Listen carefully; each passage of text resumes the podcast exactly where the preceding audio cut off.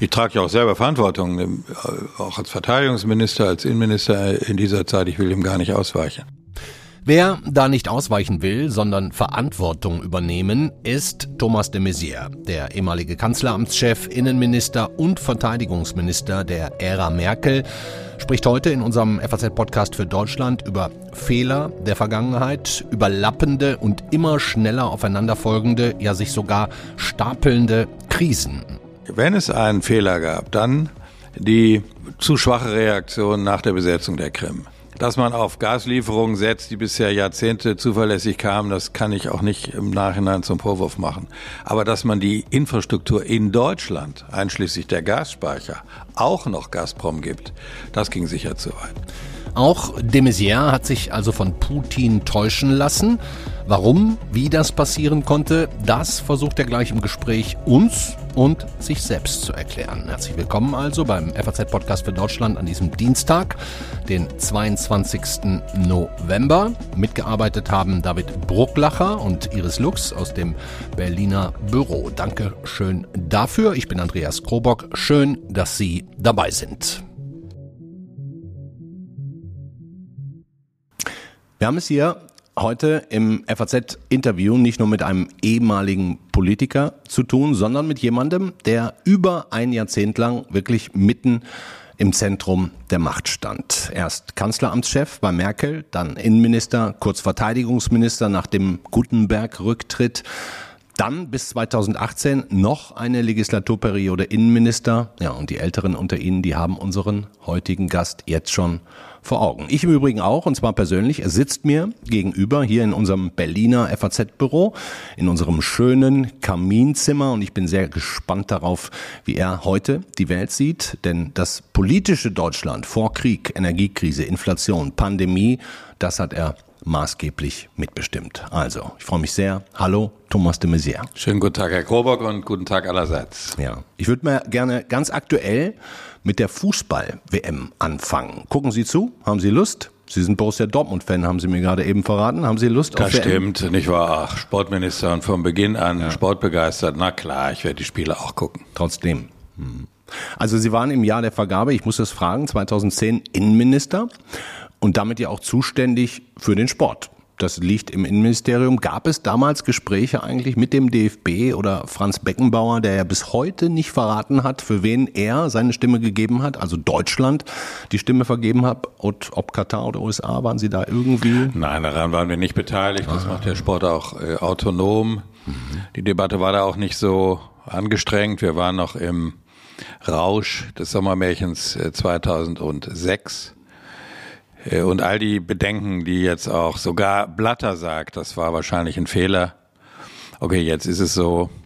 Der Herr Infantino hat nicht ganz unrecht, dass manche der Kritik auch vielleicht ein bisschen heuchlerisch ist. Also wenn alle ein bisschen abrüsten ähm, in ihrer in ihren extremen Positionen, dann ist es, glaube ich, besser. Äh, insgesamt würde ich mir wünschen, dass äh, solche großen Wettbewerbe mehr in fußballbegeisterten großen Nationen stattfinden. Hm. Aber schon ganz interessant, wenn wir ins Nachbarland gucken, seinerzeit Frankreich eine Woche vor Vergabe, da hat Sarkozy, der damalige Staatspräsident, den katarischen, ich glaube Sportminister, der heute Staatspräsident ist, eingeladen. Platini musste dazukommen, da gab's Deals. Sie haben damals gesagt, ne, wem Deutschland da die Stimme gibt, ob Katar oder USA, das, da halten wir uns regierungsseitig raus. So ist das. Hm. Sie waren und sind ja auch der bisher einzige Innenminister, Stichwort Sport, der jemals ein Fußball-Länderspiel abgesagt hat. Sie erinnern sich wegen Terrorgefahr. Ähm, viele erinnern sich vor allem noch wegen Ihres Satzes danach. Sie sich wahrscheinlich nicht mehr ganz oh ja, so gerne. Das ist ja Kult geworden, der Satz. wie wie war es im Zitat? Ich glaube, ich habe es mir aufgeschrieben. Ein Teil dieser Antwort würde die Bevölkerung verunsichern. Ja, das war äh, eine sehr spannende Situation. Wir hatten eine Terrorwarnung. Ich habe dann gemeinsam mit dem äh, niedersächsischen Kollegen Pistorius äh, das Länderspiel abgesagt. Die Pressekonferenz war später am Abend, ähm, aber es waren noch ein paar zehntausend Menschen am Hannoveraner Hauptbahnhof. Und die Drohung, die war im Stadionbombe und am Bahnhof. Die Drohung bestand zweifach, äh, nämlich einerseits ein kleinerer Anschlag im Stadion und ein größerer Anschlag im Hauptbahnhof. Hm. Und während der Pressekonferenz fragte ein Journalist, ist die Lage vorbei. Mhm. Und da ist mir jetzt keine bessere Antwort eingefallen. Hätte ich gesagt, ja, und fünf Minuten später wäre eine Bombe hochgegangen im Hauptbahnhof, dann hätte es gehießen, de Maizière hat die Menschen in den Tod getrieben. Hätte ich gesagt, hätte ich das Gegenteil gesagt, ähm, dann wäre vielleicht Panik ausgebrochen. Äh, kurzum, ich hätte sagen können, die Lage ist vorbei, wenn alle zu Hause sind, dann hätte ich besser drumherum geredet, dann hätte ein Journalist vielleicht gesagt, aha, also jetzt noch nicht es gibt Situationen, da muss man drum herum reden als Innenminister. Ich habe das schlecht gemacht. Hinterher ist das jetzt mit mir verbunden, dieses Zitat, das ist so, aber so viele kluge Ratschläge, was ich sonst hätte sagen sollen, habe ich seitdem auch nicht bekommen. Herr de Maizière, wenn wir für die Jüngeren unter unseren Hörerinnen und Hörern mal anfangen, Sie vorzustellen und äh, wie Ihre Karriere eigentlich auf der großen politischen Bühne begonnen hat. Sie waren ein enger Vertrauter der Kanzlerin Angela Merkel. Ähm, Sie haben für die ostdeutschen Bundesländer Anfang der Nullerjahre den Soli 2 verhandelt, wenn ich das richtig mhm. nachgelesen habe. Und äh, dann hat die Kanzlerin danach im Grunde, weil Sie das aus ihrer Sicht so gut gemacht haben, angerufen und gesagt, so, de Maizière, Sie kommen jetzt zu mir ich vertraue Ihnen, Sie werden mein Kanzleramtschef. So ging das auf der großen deutschen Bühne los, oder? So ist das, wobei Angela Merkel und ich kennen uns nicht erst seit den Solidarpakt-Verhandlungen, sondern seit den Verhandlungen zum deutschen Einigungsvertrag. Und da war sie stellvertretende Regierungssprecherin bei Lothar de Maizière und ich habe meinen Vetter Lothar de Maizière beraten. Wir haben eine Art Vetternwirtschaft äh, gemacht im Amt des Ministerpräsidenten. Rahmen dann wahrscheinlich. Und seitdem äh, stammte seitdem stammt äh, unser enges Vertrauensverhältnis. Und dann hat sie mich in der Tat äh, 2005 als Chef des Bundeskanzleramts äh, geholt. Und die ersten vier Jahre, das waren sehr arbeitsreiche, aber auch sehr schöne Jahre. Hm. Wir wollen die Zeit gleich noch mal ein bisschen passieren lassen, weil da einfach viele Dinge auch gewesen sind, die manches heute so ein bisschen vorweggreifen. Kanzleramtschef sind Sie geworden 2005, dann haben Sie bis 2018 unter Merkel wirklich wichtige Ministerposten ähm, ausgefüllt, auch mal als Retter in der Not, als Verteidigungsminister für Gutenberg, der damals zurücktreten musste. Ähm, darf ich Sie fragen, Herr de Maizière, wie heute Ihr Verhältnis zu Angela Merkel ist? Gut. Wir hatten natürlich auch mal schwierige Phasen. Wir waren in der Flüchtlingskrise nicht immer einer Meinung. Und ähm, die Koalitionsverhandlungen 2017 äh, abgeschlossen führten dazu, dass ich nicht mehr Innenminister bleiben konnte. Äh, das ist so, aber wir haben uns ausgesprochen, und ich habe ein, bis heute ein sehr enges, gutes, freundschaftliches Vertrauensverhältnis zu ihr. Sprechen Sie mit ihr auch regelmäßig? Ja. Auch über die Dinge, die in dieser Welt passieren? Ja. Sie werden es uns aber nicht verraten. So ist es. Absolut.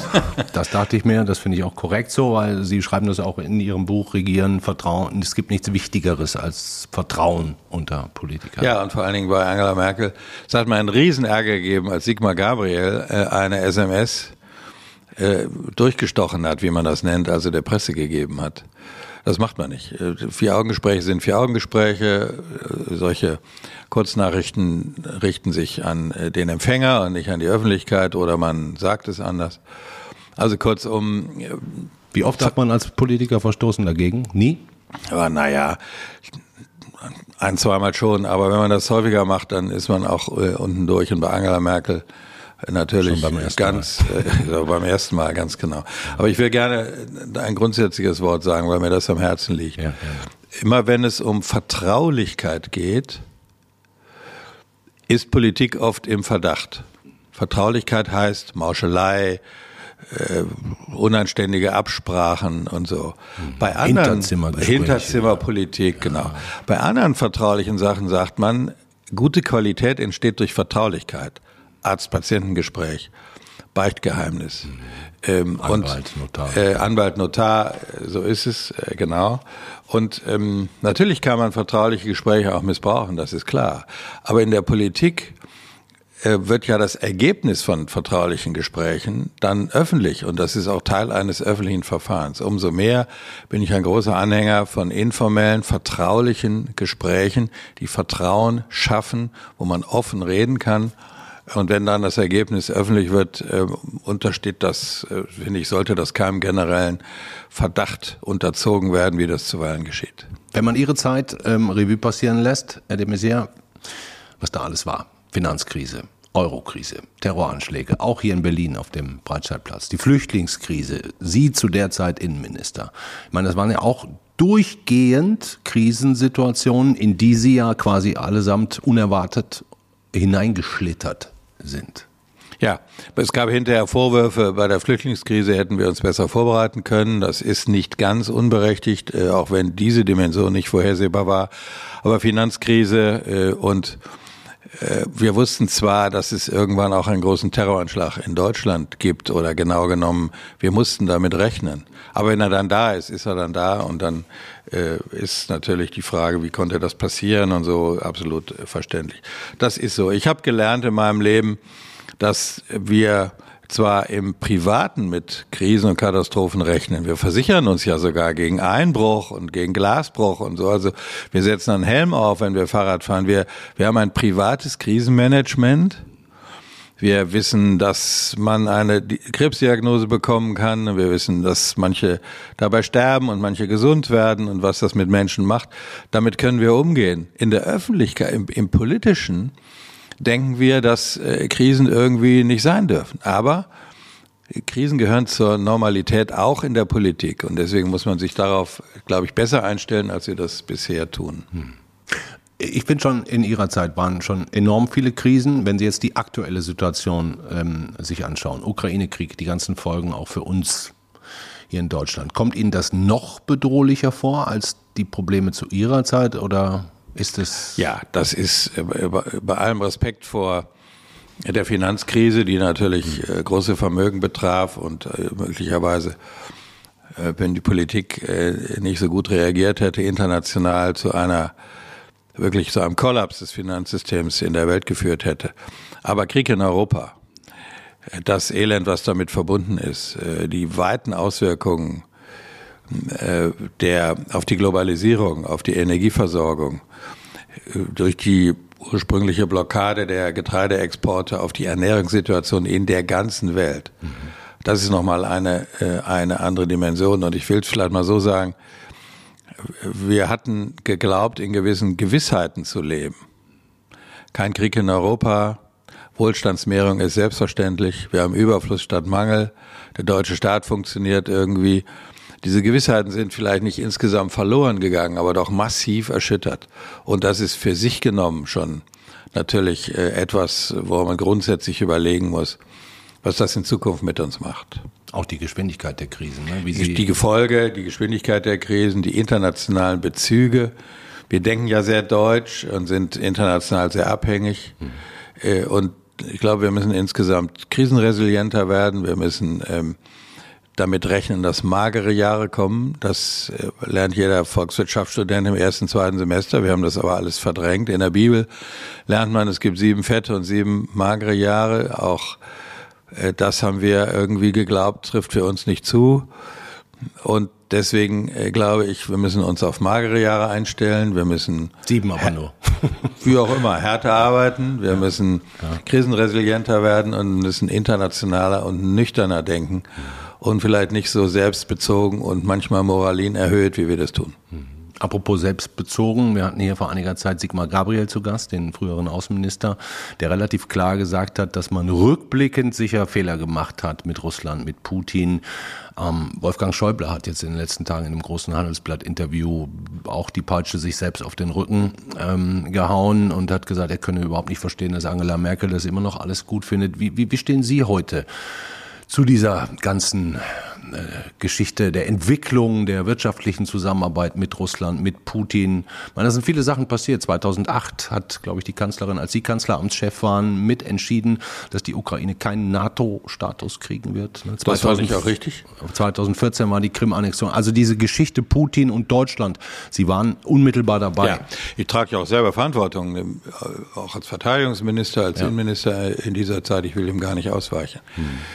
Ähm, zunächst will ich mal sagen, dass es ein bisschen billig ist, wenn jetzt alle äh, sich selbst kasteien und sagen, alles war falsch. Mhm. Äh, das ist auch manchmal ein bisschen zu viel äh, Zeitgeist. Und bei manchen Konvertiten, äh, jetzt bei manchen Parteien auch in der Regierung, da habe ich auch ein bisschen Skepsis. Also wenn man zu schnell die Meinung ändert, habe ich auch meine Zweifel. Und warum? Weil natürlich die Grundidee, nicht Wandel durch Annäherung, das Bild passt eigentlich eher auf den Kalten Krieg und Egon Bahr, aber die Idee gegenseitige Abhängigkeit führt zu Stabilität, die ist ja nicht abwegig. Mhm. Und Handel, Handel wir sehen ja, dass ja. wir sehen ja, dass Putin sogar zum Teil für die Produktion seiner eigenen Waffen vom Westen abhängig ist. Aber ich habe nicht damit gerechnet, dass ein Diktator in dieser Weise zulasten seines eigenen Volkes diese gegenseitigen Abhängigkeiten einfach durchtrennt. Mhm. Das war also von daher als Politikkonzept äh, nicht falsch. Ich kann mich auch nicht an massenhafte Demonstrationen erinnern für mehr Geld für die Bundeswehr. Ich kann mich auch nicht an massenhafte Demonstrationen erinnern, dass wir irgendwie äh, nicht so viel Erdgas aus Russland bekommen. Die Russen haben immerhin äh, die Sowjetunion im ganzen Kalten Krieg zuverlässig Gas geliefert. Also ich finde, das war aus damaliger Sicht nicht vollständig abwegig und nicht, und nicht falsch. Politik ist immer Handeln in gegebenen Umständen und mit den gegebenen Erkenntnissen und nicht im Nachhinein ähm, weiß man alles besser. Und trotzdem, jetzt kommt die Peitsche. Die und trotzdem sage ich, wenn es einen Fehler gab, dann die äh, zu schwache Reaktion nach der Besetzung der Krim. Mhm, das war, wenn man so will, auch eine Grenzüberschreitung, äh, eine, eine Gebietseroberung klassischer Art, wie man es eigentlich nicht mehr kannte. Aber auch da erinnere ich mich, dass Angela Merkel und die deutsche Bundesregierung eher für mehr Sanktionen war, als die Mehrheit der Europäischen Union, hm. die sich zum Teil jetzt einen schlanken Fuß machen. Also dort war sicher ein Fehler. Und auch dass man auf Gaslieferungen setzt, die bisher Jahrzehnte zuverlässig kamen, das kann ich auch nicht im Nachhinein zum Vorwurf machen.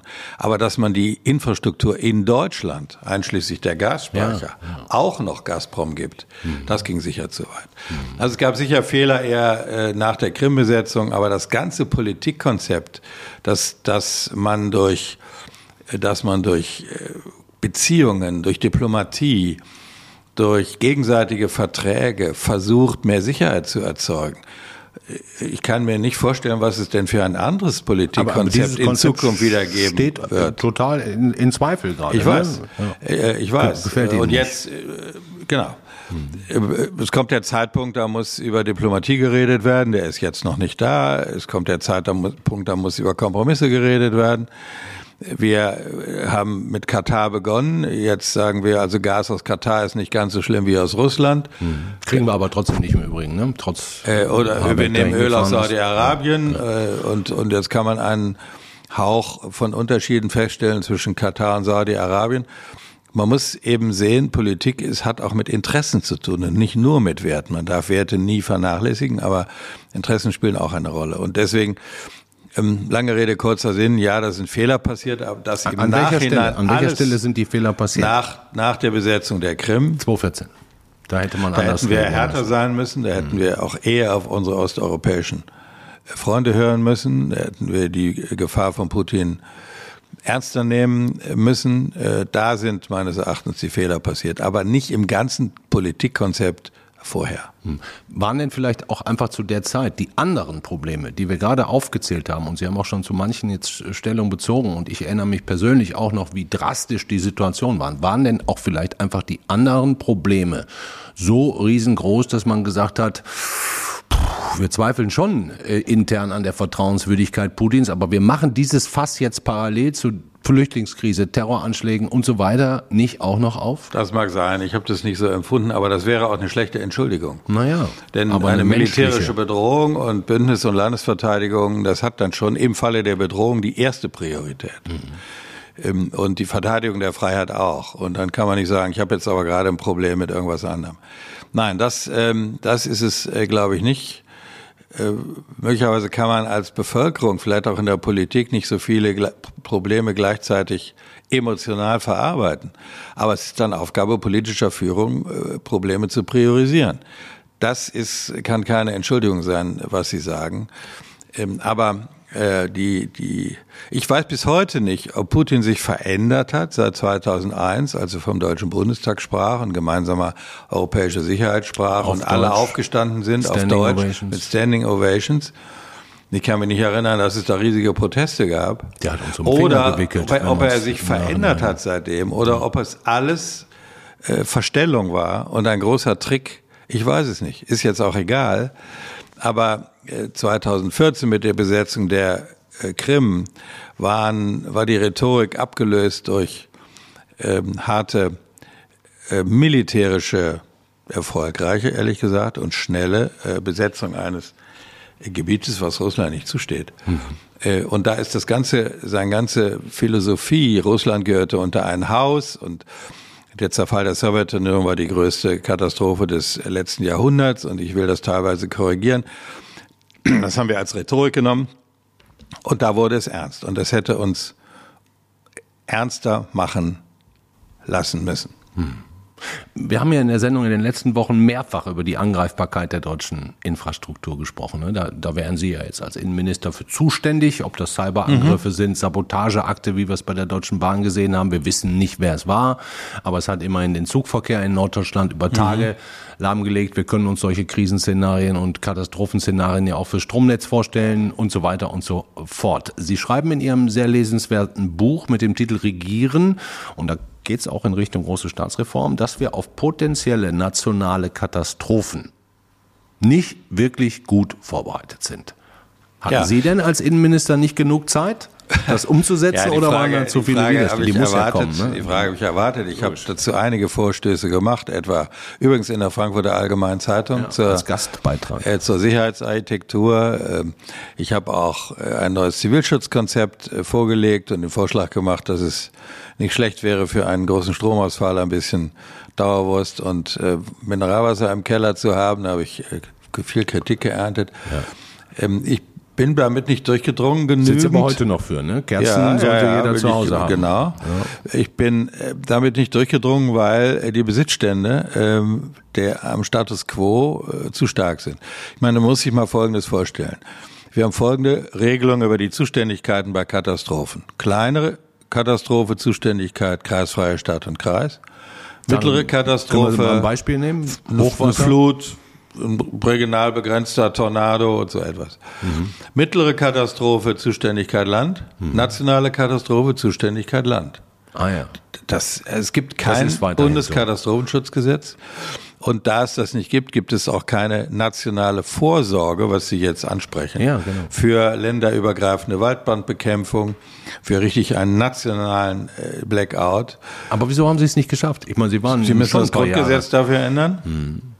Und ich hatte nicht genügend politische Kraft, äh, äh, insbesondere mit den Ländern, das zu ändern. Das geht ja auch nicht gegen die Länder, sondern nur mit den Ländern. Ja. Äh, da, da gibt es jetzt einige Fortschritte mit einem Krisenlage, die entwickelt werden soll, gemeinsam mit Bund und Ländern, aber äh, das reicht meines Erachtens nicht aus. Und da jetzt die Krisen so offensichtlich sind, vielleicht offensichtlicher als zu meiner Zeit, unterstütze ich jeden Vorstoß und mache auch gerne welche zu sagen, jetzt ist die Zeit, aus diesen Krisen Konsequenzen zu ziehen. Und das heißt, wir müssen uns national, Bund und Länder besser aufstellen zur Vorbereitung von äh, Krisenszenarien mhm. zu, zum Führen in der Krise und zur Nachbereitung nach einer Krise. Auf was müssen wir uns denn alles vorbereiten, gerade in der jetzigen Zeit? Das weiß man natürlich nicht ganz genau, ähm, aber ähm, wir, äh, denke ich, werden mit großen Gesundheitsgefährdungen in Zukunft weiterhin, weiterhin leben müssen. Sie erinnern sich, dass eine Vorhersage über eine denkbare Pandemie aus dem Jahre 2012 abgeheftet wurde, ja, äh, als Bundestagsdrucksache. Das war auch nicht geheim und nichts. Mhm. Das hat man nicht ernst genommen, hat, mich eingeschlossen. Interessiert. Äh, das hat keinen so richtig interessiert. Also ich glaube, große Gesundheitsgefährdungen, äh, große Stromausfälle, entweder durch Cyberangriffe oder durch, äh, durch sonstige Situationen. Aber werden wir da geschützt? Cybergriffe an, an und für passiert. sich. Ja, wir sind, wir sind sektoral geschützt. Es gibt äh, äh, Regierungsgebäude, Krankenhäuser und so weiter, die Notstromaggregate haben, aber es ist nicht koordiniert. Äh, und dazu, denke ich, brauchen wir ein nationales Krisenzentrum. Wir brauchen einen nationalen Krisenstab aus Bund und Ländern. Inzwischen bin ich auch für einen nationalen Sicherheitsrat. Ich hatte eine Weile Bedenken, um ressortübergreifend solche Analysen machen zu können. Äh, und all das äh, verlangt eine Grundgesetzänderung, all das verlangt eine gemeinsame Kraftanstrengung. Ja, sagen, ne? aber wir haben schon für kleinere Anlässe das Grundgesetz geändert. Wenn es um den Digitalpakt ging, vier Milliarden, dann haben wir mal eben das Grundgesetz geändert. Mhm. Wichtig genug für Schulen, aber wir haben bei Bund-Länder-Finanzbeziehungen häufiger das äh, Grundgesetz geändert, bis in lächerliche Detailregelungen. Ja, ja, ja. Und wenn es jetzt wirklich darum geht, wie unser Staat krisenfest ist, wie wir unsere Verfahren beschleunigen, wie wir in Krisen verbindlicher werden, vom Bund bis zur letzten Kommune, das muss, glaube ich, auch eine Grundgesetzänderung wert sein. Ja. Zu Ihrer Zeit als Verteidigungsminister ist ja die Bundeswehr so im Dauerschrumpfmodus gewesen, ne? Konzentration auf die NATO-Aufgaben, Reduktion der deutschen Standorte. Jetzt gibt es ja die berühmten 100 Milliarden Euro für die Bundeswehr. Ähm, Finden Sie es gut, dass es wieder in die andere Richtung geht als zu Ihrer Zeit? Müssen ja, wir uns wieder wenn, besser verteidigen? Wenn Landesverteidigung und Bündnisverteidigung wieder prioritär wird, und das ist es ja ganz offenkundig, ja. Äh, dann äh, braucht man dafür mehr Geld, aber nicht nur mehr Geld. Das wird meines Erachtens unterschätzt. Die sogenannte Zeitenwende, der Bundespräsident spricht vom Epochenbruch, das ist mir jetzt mal egal, wie man das nennt, aber das ist ja schon eine gravierende Veränderung der Bedingungen, der sozusagen der Lebensbedingungen unseres Staates, mhm. dann heißt das auch eine Mentalitätsänderung. Ein kleines Beispiel. Wenn die Bundeswehr Landesverteidigung können muss, dann muss sie das üben. Dann kann sie nicht Tiefflug in Texas üben, sondern muss sie Tiefflug in Deutschland üben. Da muss auch geübt werden, nicht nur in Truppenübungsplätzen, sondern real dort, wo ein möglicher Angriff bevorsteht, um ein möglicher Angreifer davon abzuhalten, anzugreifen. Und dann würde ich mir wünschen, dass die Bevölkerung sagt, ja, das finden wir richtig, denn das gehört zur Landesverteidigung. Tun sie ja gerade eigentlich. Im Moment ist das ja noch nicht reell. Im Moment begrüßen sie das abstrakt. Ja. Aber Tiefflug heißt auch mal nachts, dass es laut wird. Ah, okay. Und ähm, wenn man, wenn das hier üben muss, dann muss man auch mal 10.000 Truppen verlegen von A nach B. Das bedeutet Staus auf Autobahnen. Ja. Ja, äh, und da fährt man auch nicht nur über die Straßen, sondern fährt auch mal geradeaus über die Felder. Mhm. Das gehört alles dazu. Und das waren wir nicht mehr gewöhnt. Und das gehört aber zu all dem dazu. Und deswegen glaube ich, ist die Mentalitätsveränderung genauso groß wie die, wie jetzt die, wie, die, wie der finanzielle Kraftakt. Mhm. Wenn wir jetzt nochmal einen letzten Satz vielleicht zur Geopolitik, den neuen weltpolitischen Machtfragen äh, nochmal drauf schauen. Glauben Sie, wenn wir jetzt auch auf Amerika gucken, auf Trump oder DeSantis, wer auch immer da kommen könnte, äh, glauben Sie, wir können uns als Europäer und Deutsche überhaupt darauf verlassen, auf ewig unter dem großen amerikanischen Schutzschirm, auch dem atomaren, entspannt leben zu können? Oder? Also der ich bin ja äh, Christ und Präsident des Evangelischen Kirchentags. Den Begriff der Ewigkeit würde ich jetzt hier nicht verwenden. Aber äh, ich glaube, dass wir jedenfalls alles dafür tun müssen, dass die Amerikaner auch eine europäische Macht bleiben. Mhm. Äh, unsere Abschreckung ist unvollständig ohne einen nuklearen Schirm und einen nuklearen Schirm können wir Europäer nicht alleine darstellen. Franzosen haben einen kleinen. Die Franzosen Wünschen haben einen sich kleinen, eigentlich, dass wir da mehr mitmachen. Der französische Staatspräsident wird nie äh, die französischen Atomwaffen unter einen europäischen Oberbefehl stellen. Äh, das, äh, kann, das kann ich mir nun überhaupt nicht vorstellen. Und die Aber Amerikaner. das nicht ein Weg mehr innerhalb Nein, ich glaube, dass okay. äh, mehr Weiterhin. europäische Verantwortung genau. ja, mehr europäische Verantwortung in der NATO ja, europäische Autonomie ohne die Amerikaner nein, halte ich für aussichtslos und eher naiv. Mhm. Ähm, äh, und trotzdem müssen wir uns darauf einstellen, dass die Amerikaner mehr in den ähm, Pazifik als auf den Atlantik schauen, nach Asien äh, äh, und die Herausforderungen, die da entstehen, völlig zu Recht. Deswegen müssen wir mehr europäische Verantwortung übernehmen, aber mehr heißt nicht ganz allein, sondern gemeinsam mit den Amerikanern und kluge Amerikaner sehen das auch so, dass auf Dauer die Rolle Amerikas und die Bedeutung Amerikas ohne Europa auch nicht sicherzustellen ist. Mhm. Schwierige Zeiten, auf die wir.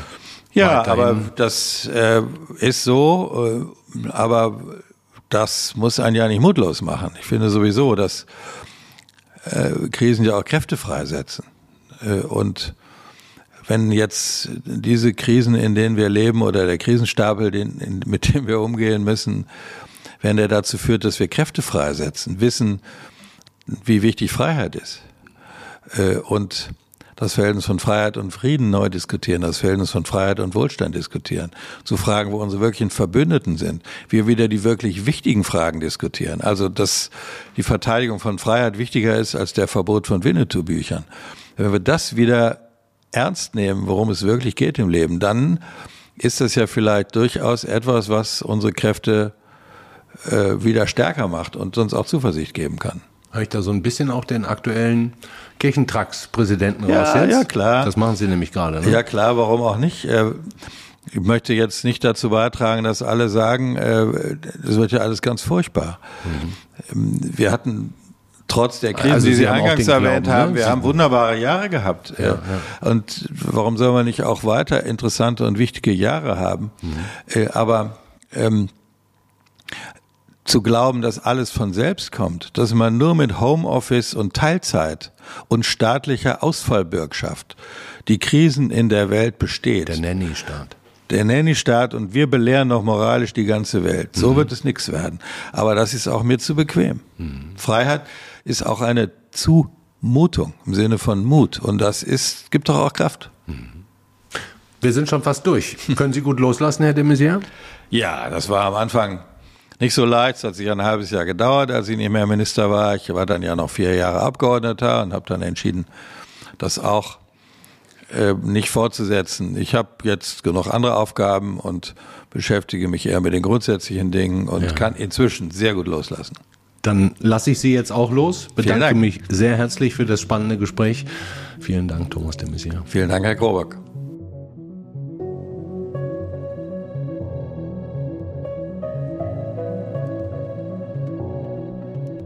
Das war der FAZ-Podcast für Deutschland an diesem Dienstag, den 22. November. Schön, dass Sie so lange durchgehalten haben. Das ganze Gespräch, die halbe Stunde mit Thomas de Maizière. Ich fand es ziemlich interessant, muss ich ehrlicherweise sagen, und denke noch jetzt darüber nach, auch über die Freiheit und Winnetou. Das war doch noch ein ganz schöner Spruch für den wir uns dann auch als Überschrift entschieden haben. Morgen sind wir auch wieder für Sie da. Ich nochmal dann mit dem ersten Spiel der deutschen Fußballnationalmannschaft bei der WM in Katar. Anstoß ist 14 Uhr und da sind wir dann um 17 Uhr ganz aktuell und gucken vor allem auch, ja, welche Binden Manuel Neuer trägt und welche anderen Aktionen es möglicherweise noch gibt. Also, das war's für heute. Ihnen schönen Abend, machen Sie es gut. Ciao.